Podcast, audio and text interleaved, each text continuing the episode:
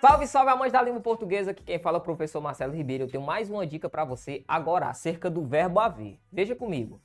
Deve ou devem haver novos trabalhos. Vamos lá. Nessa construção, qual que é a concordância adequada? Você vai guardar. Do ponto de vista da norma culta, eu tenho o seguinte. Eu tenho um verbo auxiliar e tenho um verbo principal. Se o meu verbo principal, direto e reto, se o meu verbo principal for o verbo haver, toda a minha locução será impessoal.